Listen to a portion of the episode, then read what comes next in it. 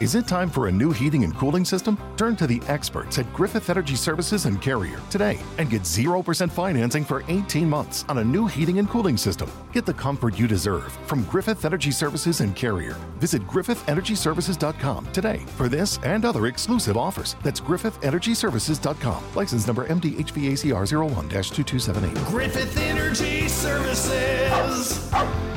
Doggone dependable.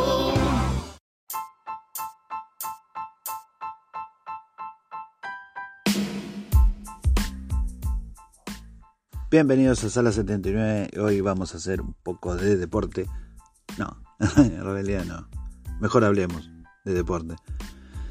Eh, hay increíbles anécdotas en los mundiales de fútbol, ¿no? Un acontecimiento que no sé qué pasará en estos tiempos con esto de la pandemia. Vamos a ver cómo, cómo continúa esta historia, pero siempre han sido eje principal de todo, todo el mundo para eh, ver a las estrellas del deporte Mucha gente que no le gusta el fútbol, sin embargo, se pone a ver los partidos del Mundial porque lo atrae, le atrae este acontecimiento tan importante. Así que hay ciertas anécdotas que encontré por ahí sobre los mundiales de fútbol, en la historia de los mundiales de fútbol, y quería compartirlas con ustedes, ya que no son solo un evento deportivo más seguido del mundo, sino que mm, o sea, más, son más, es más que un puñado de equipos que cada cuatro años pelean por una Copa Dorada. Son un sinfín de episodios que pueden ocurrir fuera de cámaras, los pasillos, estadios o frente a todos, ¿no? Ahora con esto de la televisación, internet y todo eso, se pueden ver muchísimas cosas que por ahí en los primeros mundiales no se han logrado ver. Pero bueno, eh, hay una historia increíble que sucedió en 1954 eh, que fue protagonizado por Juan Hover, delantero uruguayo, ¿no? que en su debut, nada más ni nada menos, anotó los dos goles que le permitieron al equipo celeste igualar un partido. El segundo tanto lo marcó en el minuto 86, casi terminando, ¿no? Cuando se estaba. y la derrota parecía sellada para los uruguayos. Y cuentan que sus compañeros le cayeron arriba en el festejo y por la emoción sufrió un paro cardíaco pero fue reanimado por el kinesiólogo Carlos Abate, quien le suministró coramina por la boca. Cuando empezó la larga seguía afuera, pero poco tiempo después retornó a la cancha y jugó hasta la finalización de la prórroga. Relatan que, las fuentes de aquel momento habían asegurado de que estuvo clínicamente muerto y fue reanimado. De ahí, o sea, que fue, si lo ponemos en un contexto o fuera de contexto, muerto jugó y, logró hacer dos goles, ¿no? Eh, después tenemos también la historia, ya que seguimos con Uruguay, ¿no? Los orígenes de la garra celeste, la famosa garra uruguaya o charrúa, como se le dice acá en Latinoamérica, tiene antecedentes que vienen desde antes del origen de los mundiales. Pero hay dos episodios que muestran en todo su esplendor y terminan de consolidar lo que es esa aura que acompaña a los equipos nacionales de Uruguay. Lógicamente uno es el famoso Maracanazo de 1950 en el que los uruguayos demostraron su voluntad a prueba de balas al voltear el partido al local Brasil ante casi 200.000 personas. Y el segundo episodio tiene que ver con el centrocampista Eliseo Álvarez. Sucedió en el Mundial de Chile, ¿no? de 1962, donde dicen que es uno de los más violentos de los que se tenga recuerdo, en el que las patadas desleales sacaron prematuramente a muchos jugadores de la competencia, incluso al más grande de ese momento que fue Pelé. Y en un partido entre la Unión Soviética y Uruguay, Álvarez recibe un golpe que le provoca la rotura del peroné, una lesión que en la actualidad significaría la inmediata salida de cualquier jugador en medio de gestos eh, obviamente de dolor y eh, una nada, terrible, imagínense lo que es una rotura del peroné.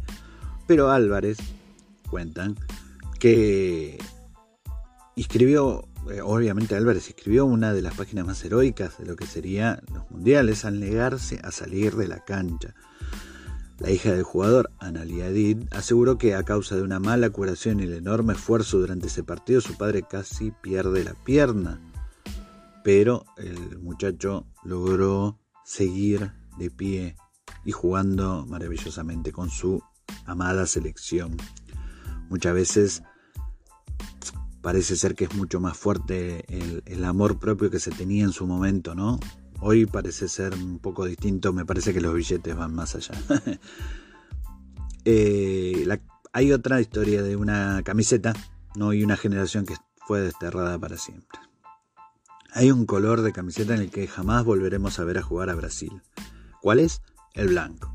El motivo, volviendo a hablar de los uruguayos, porque fue el modelo de uniforme con el que Brasil protagonizó una de sus mayores derrotas de la historia, el maracanazo en el mundial que organizaron precisamente en 1950.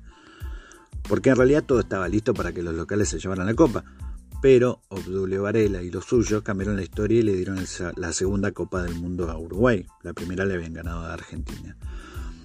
El color blanco entonces fue eliminado desde entonces de las camisetas brasileñas, que ahora usualmente son la amarilla oficial obviamente y en todo caso como segunda opción una azul. Sin embargo no fue el único desterrado de aquel partido. Durante años los futbolistas de ese plantel fueron considerados parias en su propia tierra y signados por la mala suerte.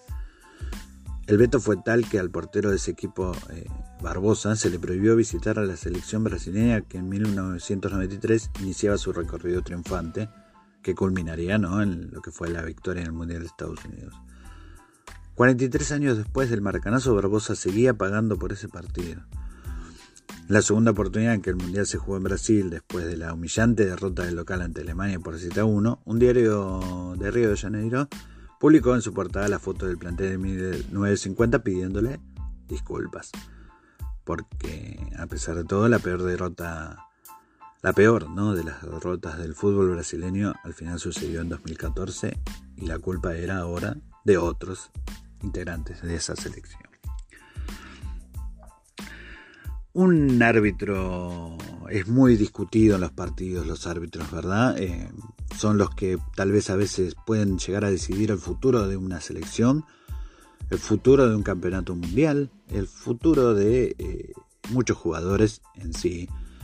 Y el alcohol en realidad también es un permanente compañero de algunos aficionados al fútbol, pero hay veces que entra a la cancha. Eh, uno de los casos que se recuerda más o menos acá en internet es la del árbitro alemán Walter Eschweiler, espero haberlo dicho bien, quien durante el Perú-Italia en el Mundial de España 1982 se mostró muy errático y poco conocedor al reglamento. Entonces una empleada del Hotel de México de Vigo, donde se alojaba de referee, perdón, el Hotel México de Vigo, donde se alojaba de referee, comentó que para dirigir bien, cuatro horas antes del partido, durante el almuerzo, bebió no menos de tres litros de vino él solo. Entonces, obviamente, este muchacho no sabría bien qué estaba cobrando, ni siquiera creo que supiera dónde estaba. Obviamente que no fue el único caso en el fútbol, porque eh, se señala también que eh, el único que le disputó de verdad el cetro al mejor jugador del mundo en su momento, no a Pelé, que era el inglés George Best, probablemente se apagó rápido por culpa de este tema, del alcohol. Eh, en esos tiempos este, beber vino, cerveza ahora antes de los partidos cada vez es menos usual, pero en su momento parece ser que este muchacho abusaba demasiado del alcohol como para un deportista de la talla, ¿no? De, aparte de estar disputando un mundial de fútbol. Eh, hay muchísimas cosas, historias raras. Eh, estas son más que nada un poco divertidas y, heroicas, pero no quiero dejar esta sección sin, sin hacer este, alusión a lo que pasó en el Mundial de Italia con, de Benito Mussolini, donde los locales estaban muy, muy perdidos en el partido, hasta casi lo pierden y eh, antes de comenzar el segundo tiempo, el dictador italiano fue al vestuario y les dijo una frase en la cual logró hacer que los jugadores puedan eh, terminar el partido ganándolo y ganando el mundial como toda una selección de Italia bien fuerte, como siempre. Lamentablemente la frase era patria o muerte. Directamente creo que el mensaje fue tomado muy en serio por los jugadores, ya que si llegaban a perder ese partido creo yo, y cree en realidad la historia de que nunca hubieran vuelto a sus hogares. historias más que historias, ¿no? En, lo que sería el ámbito del fútbol, el, un deporte tan conocido mundialmente y tan amado por muchos, odiado por algunos y por otros lo aman solo cuando hay un mundial. Así que estas fueron algunas de sus anécdotas.